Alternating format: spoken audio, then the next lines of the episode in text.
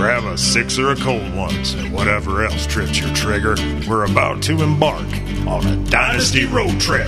That's right, we'll tool around the back roads of fantasy football land, taking in the sights of 10 and 12 man Dynasty leagues. But leave your keys at home, because here's your drivers, Ron and Jonah. The thing about being in Wisconsin is you deal with all the dickhead Packer fans, and you're like, Packers fans are fucking stupid. And then when you get to deal with your fan base on more of a local level, you're like, oh, no, the general NFL fan is stupid. So Yeah. most of my fan base is also stupid. So, oh, okay, this makes way more sense. It's a sad realization, isn't it? I gotta grab my beer. And then I should be rip roaring to go. Um, and maybe maybe we should open up and maybe we should just start chatting like this, and then um, let's let's set her off and start up the episode, and let's just riff on, you know, our uh, our background and why we're the uh, Dynasty road trip. I guess a lot of people out there only know us via podcasts. A lot of people listen to this podcast know us personally. But uh, we've been hanging out since I was trying to think of the year. I think the first time we probably crossed paths was uh, when you were with STD. Yep, that's it. I want to say maybe the first time we ever hung out was in Joe Schneider's basement, Entirely possible. right? because I remember we were doing uh, we were doing samples and looping samples and uh, writing lyrics at the time. And I remember Zach and Joe saying, "Hey, there's this other guy. He can write some shit too. You got to check this out." So actually, the funny thing is, what we did is we went down to the uh, ballpark where you were uh, playing in a a we'll call it little league, even though our town doesn't have that Yeah. not, not sanctioned, not part of the union. Um, but you were playing in a, a little league game, and we went and stood on the outfield fence. And actually, what I did was just fucking harass you and yell shit at you. Sounds they're like, right. yeah, because they're like, hey, you got to meet this guy. So I'm like, hey, hey, Curly, fuck you, hey, hey. And then you know, after a couple of minutes, I was like, okay, yep, I like this guy. He's cool. like, I just wanted to see what he'd do, and he just turned around and waved. And I'm like, all right, he's in. I uh, I'm trying to think too. Like the first time that we, uh, I mean, we got to know each other a little bit through that. It was it was our our love of of gangster rap music at that time, which is pretty funny. Um, Yeah. You know, I still mean, love blowing people's minds because they see now, like, oh yeah, yeah, oh yeah, I saw Eminem when he was just coming up, and Yeah, right. That was a pretty good time. Um, big rap, big rap. I, I remember, um, you know, Swisher Sweets and 40 ounces being drank in the cemetery together. God, I did love a good forty ounce. Uh, right. Um, you know, of course, that evolved into um, uh, Sublime and Pink Floyd and Hacky Sack Plane. Um, I think uh, the van, the van. I want to say the van. I want to say though the first road trip I ever went on with you um, was was there a fire in the middle of the road trip? Am Oh, that wasn't right? the. That that- was uh that that was not one of the first ones. That would have been like December of my senior year. Okay. I remember, see, yeah, we're out on the other side of town and uh, wandered around back roads until we literally stumbled upon uh, a fire. Like we wanted to get close enough to see it, but you know the way back roads work in a tiny, tiny town, the road to see it was the road. So, so there we are, like fire. driving by and just like waving at the fan. Hi, I'm sorry you lost everything you own. We'll just keep going this way. This is you're you're fun to look at right now. like Uh, playing Jimi Hendrix's house burning down. Like this seems inappropriate. I feel like a dick. I think one of our one of our God uh, again for those of you who don't don't know Ron has an amazing memory so he usually just tells me what I did for parts of parts of my life. So I say I think we did, I think we did this one thing. It's like actually you did this one thing and I did this other thing and it was this year and I'm like But the Oh, that's- amazing thing is when I say it, do, doesn't it like come back? oh it does like, it does. Oh, god damn it, you're right. We did. Right. I think one of our one of our road trips I ended up in this town. Um, I think one of our times we ended up maybe in Viroqua, oddly enough, or ended up here with someone uh, being like, "Whoa, we are way far away from home." um, but you know, a, lo- a lot of I guess a lot of our friendship was based off of listening to tunes and just getting lost out in the the country, and uh, which is Right. all which is a great time, and we would just have great conversation. And I guess over the years, our our conversation has kept up, and it's turned more towards football and life in general. Um, and so here we are doing a podcast together, and we we you know grabbed a name because we needed a, a name. The idea came first. We were the Fantasy Pod Fathers, but The Fantasy Podfathers. um, You know, yeah, Yeah. couple of dads, Yeah. bad jokes, bad puns, loser game show sound effect. You know, Right. the whole the whole shtick. right and and you know uh, we- we didn't want to rush it we didn't want to just get out there and like have to come up with a name so we just we wanted to do the podcast first but uh i think the names finally came to us and it is what it is we like to make it feel like you're taking a trip with us right uh, we, we we try to not just be stats and this guy's better than this guy and you should trade for this person and stuff. There's plenty of that, but at the end of the day, we want you to have a little bit of fun. We want to make it a little bit different, a little bit entertaining, and uh, you know, kind of take a little road trip with us through your podcast. A Yeah, little, we can we can drive you around through the positions, or we can Right. you know drive you around through the teams, or hey, you know, crack a cold one. We'll take you through Right. the NFC real quick. You know, stop to piss over by the Eagles or something. right? I mean, we had we had uh, this this is what we did growing up, right? We would uh, two of us would get hop in the car, put on some tunes. Whoever was down to ride around with us would ride around with us. We'd come back into town. We'd drop them off. Someone else would hop in. We'd road trip around. We'd just kind of always have different people along for the ride. And I think uh, you and I most times would just dom- dominate the conversation, and they'd just sit in the back and listen. And Well, and I think a big part of it too is uh, we fucked with a lot of people. We did. um, because the, the I think the big reason why why this works as well as it does is that the fucking whole banter is there. hmm Like when you've got somebody that you can bounce that shit off in improv off the top of your head. Uh, we just do that to people and be like, Right. like, do say some insane shit to them just to watch them squirm, and then like drop them off and drive away, and then you're like, you know, that's how rumors get started. That's true. Can I smoke in your parents' van? Can I see your nipples? I guess. Then you can. Yeah, that Yeah. That's, that's one of the things that actually paid off. Mm-hmm. Mm.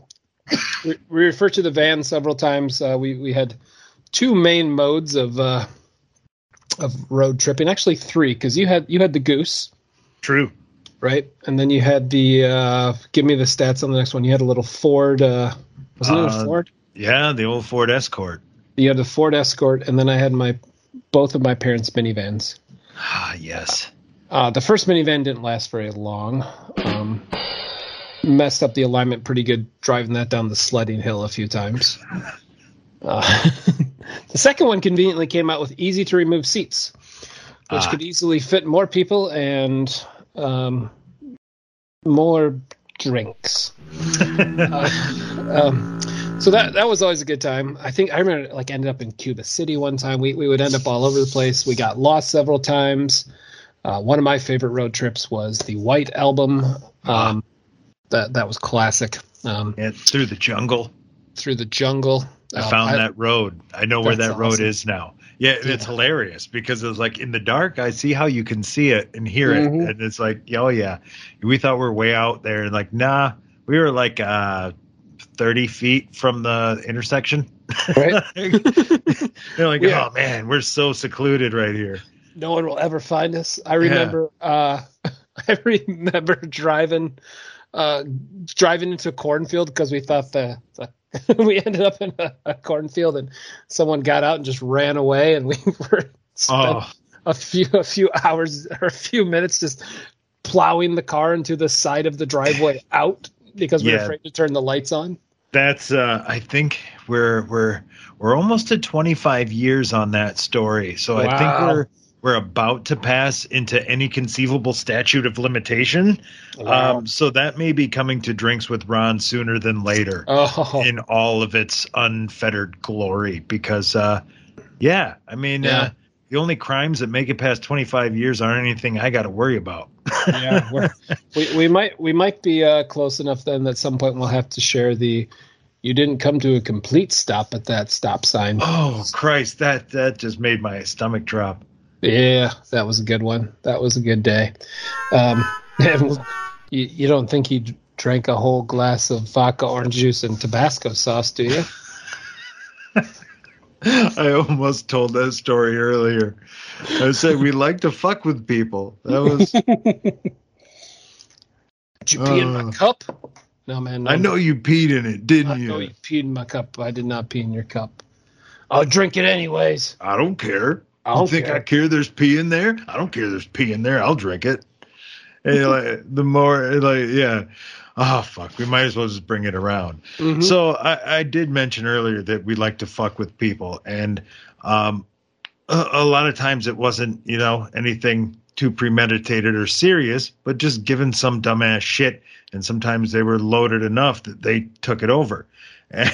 And, one of those times was uh, uh, McDonald's had a bratwurst promotion going on, some reason, and uh, they were giving away little bottles of Tabasco with the bratwurst, which I'm also not sure why. But uh, we had a bottle of Tabasco floating around in the van. And uh, when this dumb drunk douchebag, uh, the Triple D, uh, went to the bathroom, um, Jonah put a whole bunch of Tabasco in his drink. Well, when he mm-hmm. came out, people were kind of like, and, eh, and the first thing he says is, you pee in my drink? Everyone fucking loses it because yeah, clearly we didn't. Well, well, I don't care. Did you pee in it? Who peed in it? Is it you? Is it your pee? I don't care. I'll still drink it. I don't care. Watch. And he proceeded to slam half of this vodka orange juice Tabasco. and when he set it down, you could see the look on his face. And after a few seconds, he was like, "Oh, oh, it's hot." Uh, so to put out the flame, he drank more of the drink because he thought the pee would put it out, and it, it didn't. It did not. Yeah, that's pretty pretty great. And we, I believe, he just ended up going to his car and just passing out eventually, didn't he? Yeah, he laid there feeling real, real bad in the stomach, and then he uh, drove home, back down to the river. To never drink pee again. Yeah. Oh, I, pee disagrees with me. Oh, Lit my mouth on fire. they got that devil urine. you got to go into a doctor. You're You not got okay. something. You, you taste like gonorrhea. It shouldn't burn like that. I still am gonna drink it though. More of it will help. Go put out the fire. Ah, good times. Uh, Be prepared yes. for more fun stories like that as we road trip with you. That is that is our road tripping bona fides. we'll, we'll stop there. But uh, essentially, what we wanted to let you guys know is um, the Podfathers is now Dynasty Road Trip, and uh, you'll we've got some new segments coming. We're getting ready for the next year's season, and um, Ron, Ron and I we share the same view on what's happening right now. It's the off season. Now we have a few Not only that, it is the dregs of the off season. Right. There there is nothing that has happened since the Super Bowl at all. Uh, I mean, like it's it's been subtraction. Right? It's been Um, Brady gone, Ben gone. It hasn't been addition. Value this the the fantasy stock market overall has gone down. Right. So we've seen uh you know, and to each their own. We've seen a few of our friends in leagues make some trades right now. Um uh, I am a for, I hold steady this time of year. Uh, injuries and free agency and trades, everything can go pretty uh, pretty crazy all of a sudden. It's just all it's all speculation, and these NFL teams they keep it very close to the vest.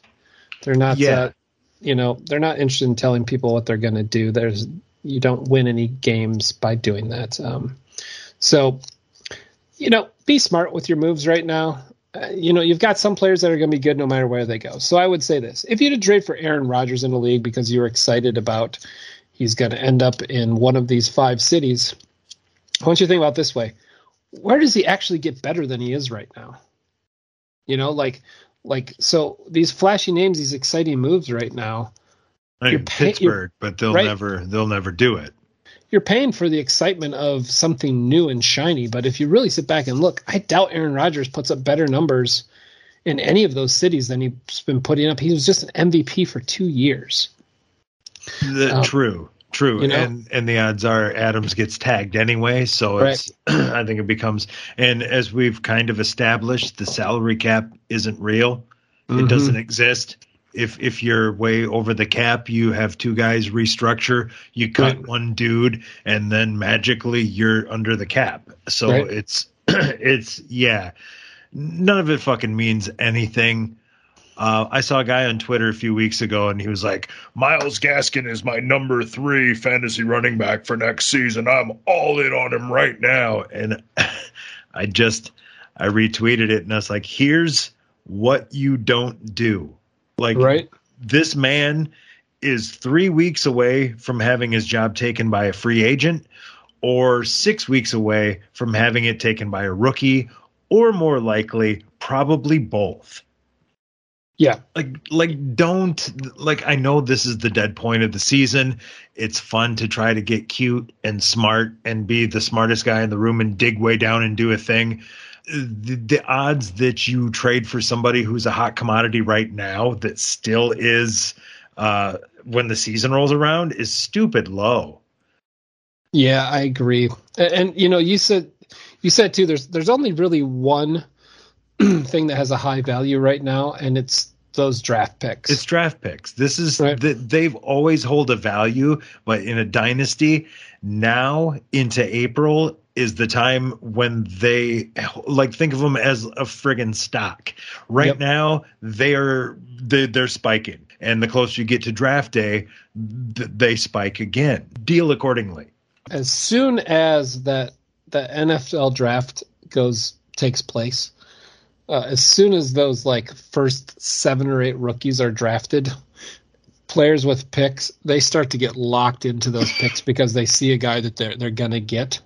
So this this is the the part in the season where like may, maybe maybe before the names are there after the season you can throw out a, a player and say yeah i'll give you give you my first round pick for that guy you might be able to get a little value there but again don't be grabbing guys that you think are going to end up over here so you get get a you got to get a top a Yeah, top player at that position. So um you know let, let's maybe we could have a little fun here. Let's let's take a first round pick okay?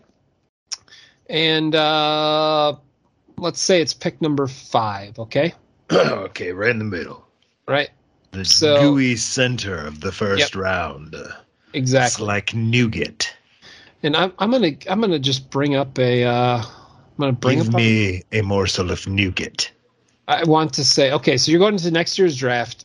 You got pick five in the draft, and let, us just go down last year's um, last year's positional players, and you tell me where we stop on giving up a first round pick for that player. Sound like a fun game? I Right. don't have any clue who that pick would be. That's all going to change right now. It's a fluid situation. Yeah, let, let, All right. let's take a look. So I'm going to take out the top. I'm going to start at, at wide receiver number 11 because the top 10 are just Yeah, yeah, yeah. That's not happening. It's time to settle up at the bar and the bathroom. Top off that tank and grab one for the road because we're about to take you around the league on a Dynasty road trip. That is a great number 10 is great from last year because it's a player who went both ways cordarrelle patterson No, would you okay nuh-uh. hunter hunter renfrow nope. mike I've williams heard the numbers. I've seen all of the fucking Twitter stands. Yep. Um. Okay, cool. Have fun with him. No. mike williams from the chargers Nope. tyler lockett Nah. I I can I can make an argument to justify it, but no. Mhm. Keenan Allen. Ooh, God, he's he's getting old now. Mm-hmm. Oh no. DK Metcalf. Oh fuck yeah. CeeDee Lamb. Uh, I'd probably do that. Yeah. Jaylen Waddle. No. No. No. All right. That surprises me. All right. I, I'm not. I'm. I'm just uh, Dolphins. You don't. You don't want to dip dip your toe in the waddle. Uh, it's it's not even uh, honestly a knock on him. It's uh, it's just the Dolphins. To, uh, just but they're gonna have that one guy, yeah, I know I love him. uh, Chris Godwin. Uh, Godwin, that's interesting. Uh, without the injury, I'd say definitely. Mhm. With it, I, I'm I don't want to buy in on that. Yeah. Uh, what about Michael Pittman Jr.? Uh, uh I could see it. Yeah, that that's interesting because that That's is one of gonna- those things where it's going to it kind of depend on the quarterback, right? It, it won't be Wentz. Um, DJ Moore, Uh, no, Brandin Cooks, no. Tee Higgins, Yeah, I might do that. Amon-Ra, Saint Brown, I don't think I'd give up the one. Darnell Mooney, No, and Marquise Brown. no. Okay, so that's the that's the um, you know that that rounds out your top 25 wide receivers from last year. So let, us take one last uh, road trip before we we wrap her up tonight and just kind of talk about uh, trading that that pick number five in the draft. We went through the wide receivers. Um, I'd like to do the same thing here with our running backs and say, would you trade your pick number five for one of these running backs? So again, I'll take out the top 10 based off fantasy points. Okay, and number 11 is Antonio Gibson. God, I don't think I do. How about Damien Harris from New England? I don't think I do either. Aaron Jones? I want to, but, but God, I don't think I can again. Josh Jacobs? No.